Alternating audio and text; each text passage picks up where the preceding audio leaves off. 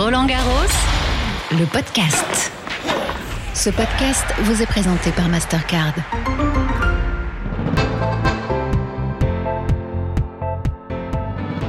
Bonjour à toutes et à tous, bienvenue dans Roland Garros, le podcast, la balade sonore qui tous les jours vous fait découvrir l'envers du décor. Fermez les yeux et laissez-vous guider. Je vous donne à voir et à entendre les coulisses, nous découvrons des lieux insolites, rencontrons ces personnes de l'ombre qui jouent pourtant un rôle essentiel au bon déroulement du tournoi, et de temps en temps, nous échangeons en tête à tête avec un grand nom du tennis. Vous êtes bien installés Allez, suivez-moi. Mesdames et messieurs, merci encore d'applaudir Barbara Kreshikova, qualifiée pour la finale de Roland Garros. Que se passe-t-il après la fin d'un match? Si les joueurs disparaissent de nos écrans, ils ne repartent pas directement en récupération. En général, quelques minutes après, ils se dirigent vers les salles de conférence de presse pour répondre aux questions des journalistes. Covid oblige, les questions sont posées cette année par vidéo interposée. Ce qui n'a pas changé par contre, c'est qu'il faut toujours des interprètes pour les traduire, ainsi que les réponses des champions en anglais et en français. En quoi consiste ce travail? Comment se déroule-t-il? C'est ce que nous découvrons aujourd'hui. Hi Barbara, congratulations. Bonjour Barbara, félicitations. Nous allons commencer par des questions en anglais. Si vous avez des questions en anglais, levez la main. J'ai rendez-vous avec Leslie Costa, qui est interprète à Roland Garros. Bonjour Leslie. Bonjour. Merci de nous accueillir. Avec grand plaisir. On est dans le centre de médias. Il y a du monde, hein il y a de la place en tout cas. Oui, oui, mais en tout cas, les journées sont un petit peu décalées, donc euh, d'ici une heure, ce sera plein. Alors là, on passe devant les runners où toutes les interviews sont décidées. C'est le centre de coordination en fait des interviews. Nous passons maintenant devant la salle numéro 1 et nous entrons dans un couloir assez discret qui nous mène vers la régie. Ce genre d'endroit, on adore. Parce qu'on n'y va jamais sinon. On est arrivé donc dans une salle un peu plus grande qui est la partie commune, où nous avons à droite et à gauche des sténotypistes. Joli mot. Qu'est-ce que ça veut dire? Notre travail repose sur trois corps de métier. Nous avons d'une part au fond les techniciens. Au milieu, vous avez deux cabines avec les interprètes pour la salle de conférence 1 et 2. De part et d'autre, on est dans une petite cage de verre, on va simplifier et on voit les deux salles de conférence des deux côtés. Et nous avons donc un groupe de sténotypistes qui sont là pour retranscrire les conférences, que ce soit en français ou en anglais. Et notre rôle, c'est donc de pouvoir traduire fidèlement tous les propos échangés en conférence et aux sténotypistes de pouvoir le retranscrire aussi fidèlement que possible également. Par écrit pour les communiqués de presse. Pour tous les journalistes qui n'ont pas pu assister à la conférence, pour être en mesure d'avoir un support papier qui leur sert un petit peu de grain à moudre pour leurs articles par la suite. Alors, votre lieu de travail à vous, il est où alors? Allons-y. Je vous amène ici en salle 1 avec mon collègue. Bonjour. Bonjour, et bien bienvenue dans cette magnifique cabine. Alors là, c'est votre bureau. Oui. Un petit bureau, chaise, ordinateur, micro, casque, écran et salle de conférence sous les yeux. Nous avons une cabine avec euh, deux pupitres, deux micros très techniques à la pointe de la technologie pour permettre de recueillir un maximum le son parce que tout notre son est envoyé non seulement en vidéo, mais également aux radios, aux télé, etc. Nous avons un écran où toutes les interviews sont affichées parce qu'il peut y avoir des changements à la minute, donc il faut être prêt tout le temps. On affiche le programme officiel pour pouvoir suivre bien tous les matchs au fur et à mesure. Et savoir qui vous allez euh, et, et traduire, interpréter. Interpréter, exactement. Nous avons également un écran qui cadre en fait le joueur de tennis. Parce qu'actuellement, il y a un écran entre vous et la tribune où le joueur s'installe qui lui permet à, lui ou à elle d'ailleurs d'avoir les questions des journalistes. Normalement, vous avez une vue plongeante euh, sur lui. Mais maintenant, ce n'est pas le cas parce que Covid oblige. Voilà. Très voilà. bien. Vous asseyez là, vous écoutez, vous traduisez en simultané. You know, I think, Vous savez, you know, I think the match was really up and down, and le match était en dents de scie. I was just, I just told myself, just fight, fight. Je me suis dit, bats-toi, bats-toi, point, and bats-toi jusqu'au bout, jusqu'au dernier I'm point. happy that I was really fighting. Et je suis ravie d'avoir pu être aussi euh, pugnace. Alors, il y a tout un travail en amont qui se fait. On arrive en général plus tôt.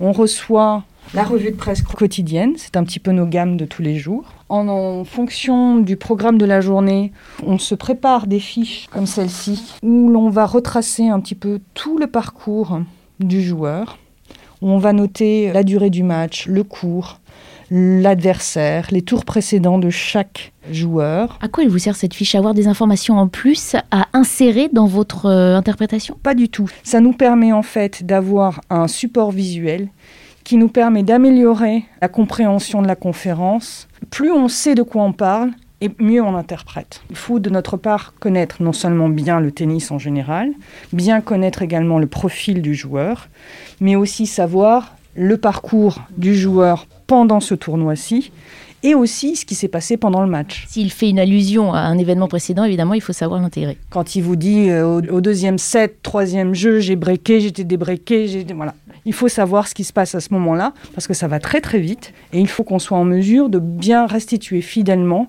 exactement ce qui est dit. Qu'est-ce qui vous plaît dans ce métier?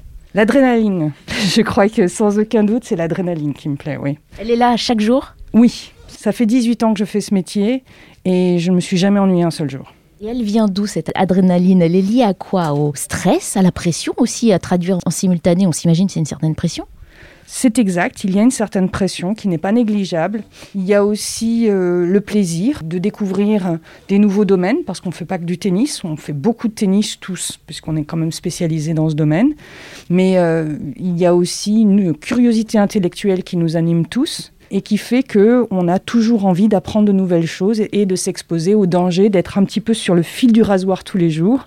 Vous êtes des équilibristes. C'est un peu ça, voilà. Et à côté de ça, il y a aussi le travail d'équipe qui est euh, ici extrêmement présent.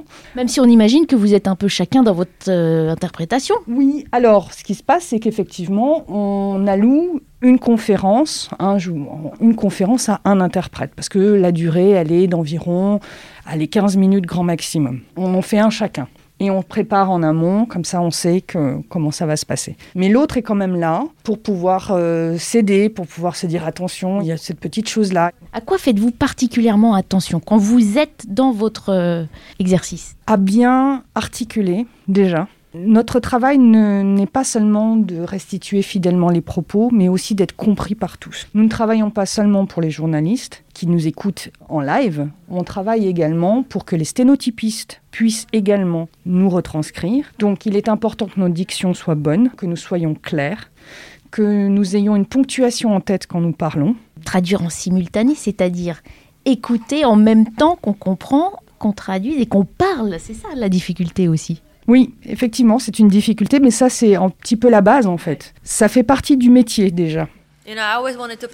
J'ai toujours voulu jouer des matchs comme celui-ci et des tournois comme celui-ci, des grands tournois, des adversaires redoutables, le dernier tour.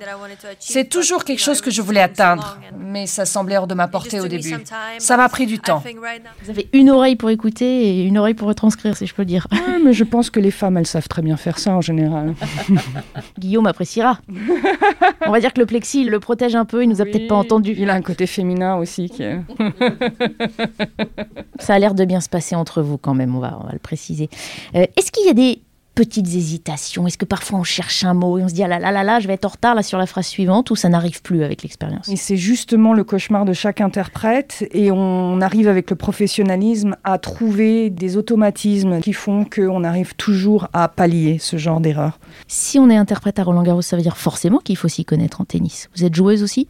Alors, euh, j'ai pris des cours pendant un moment, mais par exemple, Guillaume euh, est un grand joueur. Il a joué même au niveau quasi professionnel, si je ne m'abuse. Donc, euh, on a des vrais fans de tennis dans l'équipe. Est-ce que vous avez des souvenirs de moments particulièrement émouvants à interpréter? Oui, des moments émouvants, on en a quand, euh, en fait, quand on interprète, on ne fait pas que véhiculer les mots, euh, que faire un perroquet. On doit aussi, euh, c'est un peu du théâtre. On s'identifie à la personne qui parle. On est censé aussi véhiculer les émotions.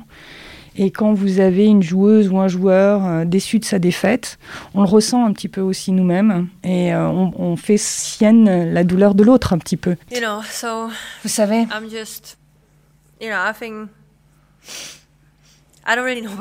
je ne sais pas ce que je pense vraiment. Je suis un peu submergée par les émotions en ce moment. C'est difficile à expliquer parce que l'anglais n'est pas ma langue maternelle, vous savez. J'imagine c'est difficile de vous demander euh, un souvenir ou, quelques meilleurs souvenirs, mais est-ce qu'il y a des moments qui vous ont marqué? Au fur et à mesure, on défend euh, nos propres joueurs. On a un petit peu aussi euh, au sein des équipes euh, des joueurs fétiches. Donc entre nous, on va dire oui, on préfère celui-là, celui-là, ça c'est possible. Et d'autres qui sont un enfer à traduire aussi peut-être. Oui, oui, oui, oui, oui, oui. Dont on ne citera pas les noms. Dont on ne citera pas les noms, effectivement, ça c'est exact. Les anecdotes sont souvent liées à des questions improbables, qui n'ont aucun rapport avec le tennis et auxquelles on ne s'attend pas. Par exemple vous défendez euh, un club de kayak, donc euh, parlez-nous des résultats du club de kayak de la veille. Euh, ou bien sûr le football, si vous en avez un qui est particulièrement fervent supporter d'une équipe de basketball particulière par exemple. Donc on a le football, on a le kayak, on peut avoir des questions avec des analogies ou des métaphores filées. Tsitsipas est grec, donc on fait une analogie par exemple avec des philosophes grecs. On parle aussi de papier, papier ciseaux on fait euh, plein de jeux. Il peut y avoir. Euh, il faut être prêt à tout, garder l'esprit ouvert, parce que souvent l'inattendu est au pas de la prochaine question. Quelle excitation ce métier Pour ceux qui voudraient l'exercer et qui nous ont écoutés, quelle formation et quels conseils donneriez-vous? Déjà, il faut faire une différence entre le métier de traducteur et d'interprète, c'est très important.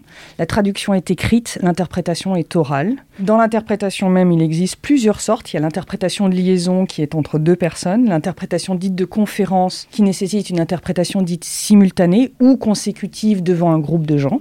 La première chose, c'est déjà d'avoir des connaissances linguistiques qui sont excellentes. D'avoir vécu dans les pays étrangers, c'est un must pour euh, la culture, pour toutes les références euh, du pays.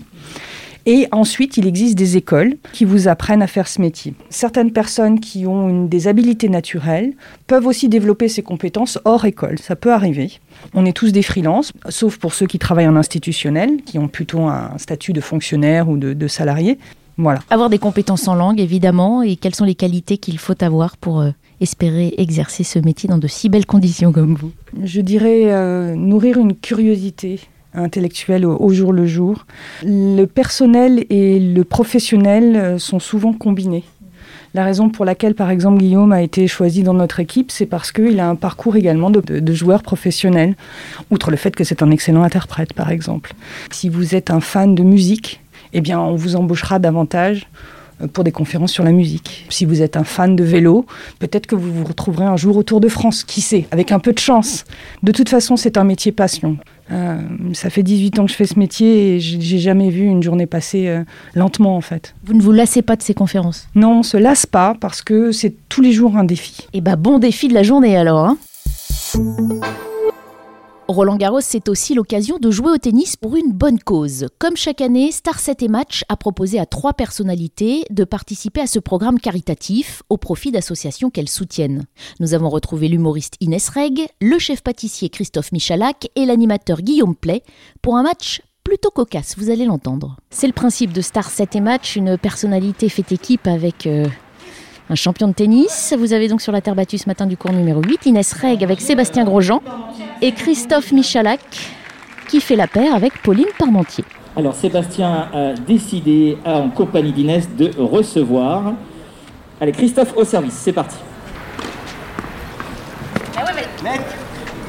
Premier service. Presque. De toute façon, elle avait lettre. Laisse tomber. 0 Pardon, Pardon. Tu joues beaucoup mieux avec moi qu'avec Mika. Hein. T'as vu, tu l'as vu ça parce que joue, Vous l'aurez compris, l'ambiance est plutôt détendue. Précisons aussi que les joueurs ont pris quelques largesses avec le règlement. Guillaume Play venant par exemple parfois prêter main forte à Pauline Parmentier et Christophe Michalak d'un côté. Ils ont donc parfois joué à 3 contre 2. C'est balle de match ou pas là du coup? Non, non, non. Non, c'est 4. C'est 3-3.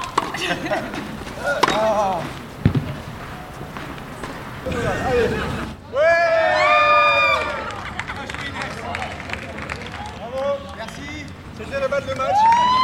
Allez, mesdames et messieurs. Merci encore. Ainsi se termine cette nouvelle édition du Star 7 et Match Air Ritual by Sisley. Elle nous a fait des coups extraordinaires, notamment à la fin. Je vous demande de faire un chaleureux applaudissement pour Inès Reg. Inès, vous êtes la preuve vivante qu'on peut n'avoir jamais joué au tennis et être à Roland Garros. Exactement, et, et fouler cette terre incroyable. Je vis un rêve éveillé. C'était trop marrant parce qu'il y a mon mari qui était de l'autre côté qui me dit Tu te rends compte avec qui tu joues? C'est les Zidane du tennis. Et moi j'étais là, c'est incroyable, c'est incroyable.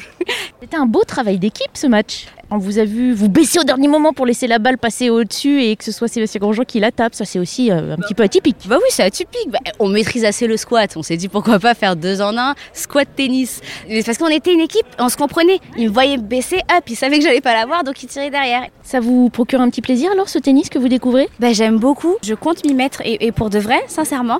Surtout que maintenant j'ai la jupe. Oui, j'allais y venir. bah oui. Mais non, vraiment, j'ai beaucoup aimé. Je connaissais pas du tout et je savais pas que c'était aussi physique et que c'était aussi beau vraiment. Et donc vous avez une magnifique tenue. Alors on est sur un petit t-shirt jaune, voilà, et on est sur une jupe plissée, toute blanche, très élégante.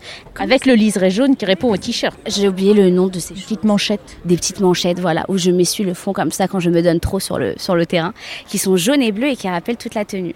Un mot de la cause aussi que vous défendez. Alors j'ai joué pour C'est que du bonheur, qui vient en aide aux enfants hospitalisés et qui les font, j'ai envie de dire, kiffer, rêver. Et moi-même, ayant été une enfant qui a été hospitalisée parce que je me suis brûlée, et je sais à quel point ces personnes sont importantes au quotidien dans les hôpitaux, à quel point ils donnent le sourire aux enfants et à quel point ils leur font du bien. Et donc c'était pour moi très important de pouvoir le représenter. Merci beaucoup. Merci. Et il remporte cette nouvelle édition. Des seuls applaudissements pour Christophe Michalak. Enchaînement des interviews quand on gagne un, un, tournoi forcément. Félicitations, vous avez gagné le trophée. Merci, merci. J'adore Roland Garros, j'adore les podcasts, donc on va bien s'entendre. Alors vous étiez de loin le mieux classé, on peut dire, et vous remportez la compétition finalement. Euh, c'est assez logique. En fait, je vous dirais non, parce qu'on a beau s'entraîner. Là, j'avais un petit bras, j'ai joué à moins de 10% de mes capacités, et euh, j'étais totalement, bah, j'étais comme un gosse, comme un fou. On est un peu transcendé par cette ambiance Roland Garros. Ah mais complètement. Euh, bon après moi j'ai mon épouse qui me regardait donc ça me stresse toujours encore hein, parce que je veux être au top. Mais, euh, mais c'est vrai pour moi j'ai très très mal joué aujourd'hui donc heureusement j'avais des bons coachs avec moi. Faut dire que l'équipe adverse a fait des coups un peu atypiques. Oui, mais quel bonheur. Moi, je les connaissais pas, les cocos, là. Ils sont, ils sont super. Oh, on a récupéré une balle. Ah, génial. J'ai très... oui, oui, je suis en train de parler, puis finalement, on a déniché une balle et on va jouer tranquillement avec mes deux copains, là. Donc, euh, j'ai l'impression que j'ai 7 ans, comme mon fils. Ouais, je, je, veux jouer. Vous jouez tous pour une bonne cause. Est-ce que vous pouvez nous parler de celle que vous défendez? Oui, euh, SOS Autisme, c'est une association que je connais depuis, euh, oh, depuis 5 ou 6 ans. Et j'ai toujours été touché par son combat pour que, justement, euh, l'État fasse des choses pour aider les parents qui ont, ont des enfants autistes. Que je trouve qu'il faut que je puisse à travers mes forces pour les éclairer le plus possible et les, et les aider. Ça vaut bien quelques heures sous le cagnard de Roland Garros. Dès qu'il y a une balle de tennis, moi je peux jouer à 8 heures à 45 degrés, ça me fait pas peur. On vous laisse rejoindre vos anciens adversaires alors, puisqu'ils remettent ça sur le, la terre battue. Mais c'est plus mes adversaires, c'est mes copains. bah Inès, c'est toute la famille qui s'y met. Mais c'est toute la famille où j'ai laissé mon amoureux. Euh leur montrer à quel point on est fort à deux. Il était un peu jaloux, j'avoue. Mais parce que lui, il joue énormément. Et quand il a su que c'est moi qui étais invité, il boudait un peu. Mais il était fier quand même. Il est fier de sa femme. Allez, petite interview avec Guillaume Star 7 et match, c'est toujours un moment assez euh, sympa et vous vous amusez beaucoup sur le terrain. Ah ouais, j'ai vraiment, vraiment pris un plaisir incroyable. J'ai découvert le, le, tennis il y a à peu près un mois et demi avec les premiers cours pour préparer Star 7 et match. Depuis, je suis tombé amoureux du sport. Je me suis inscrit dans un club à Rueil. Il y a vraiment grosse passion qui est née en moi. Quoi. La révélation Je connaissais le tennis évidemment, je regardais la télé, je regardais un peu partout, etc. Voilà, J'adore euh, regarder le tennis, mais j'avais pas l'occasion d'y jouer régulièrement parce que mon entourage n'y joue pas forcément. Et en fait, petit à petit, je me suis rendu compte que j'ai des copains là depuis un mois et demi. J'avais tu joues au tennis? Ah ouais, mais je sais jamais avec qui jouer. Ah bah tiens, parfait, boum. Et on s'est fait un groupe WhatsApp et du coup, j'ai plusieurs copains. Qui est dispo demain J'y vais encore demain d'ailleurs euh, jouer. Donc vous êtes deux à n'avoir euh, jamais joué au tennis, mais pourtant à être à Roland Garros. C'est ouais, c'est fou, hein, comme quoi on peut être vraiment. J'ai eu le syndrome de l'imposteur, hein, j'avoue, euh, du début à la fin, mais c'est un plaisir incroyable en tout cas. Vous jouez aussi pour une bonne cause. Est-ce que vous pouvez nous en parler? Ouais, c'est l'association Les Petits Princes, donc c'est une association pour les enfants malades qui permet de réaliser des rêves et euh, de leur faire vivre un moment, euh, voilà, euh, qui les sort de leur maladie et de leur quotidien. Donc voilà, j'essaie de contribuer à tout ça. Bah merci beaucoup. Et bonne progression dans le tennis alors. Bientôt dans le tournoi des, des personnalités aussi. Ah bah j'aimerais bien. Écoute, je, je vais pendant un an m'entraîner dur et puis on en reparlera l'année prochaine. À l'année prochaine alors. Merci.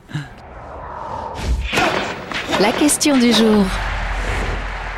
Pourquoi le terrain mesure 23 mètres 77 sur 8 mètres 23 et pas plus simplement 23 sur 8 bah, C'est assez simple puisque l'ancêtre du tennis est anglaise et du coup euh, bah, nos amis anglais ils comptent en foot et en inch et donc euh, bah, la traduction tout simplement des mesures anglaises en unités métrées fait que bah, on tombe pas sur des chiffres justes donc 23,77 de longueur du terrain, 8 mètres 23 la largeur du simple, le couloir 1m37 et la hauteur du filet 0,914 cm. Ça y est, c'est la dernière ligne droite. Prêt pour les finales? On se retrouve donc ce week-end pour nos dernières aventures. D'ici là, si vous souhaitez réécouter un épisode, n'oubliez pas qu'ils sont tous sur le site officiel rolandgarros.com et sur l'appli Roland Garros, sans oublier évidemment toutes les plateformes d'écoute à la demande. Roland Garros, le podcast. Ce podcast vous a été présenté par Mastercard.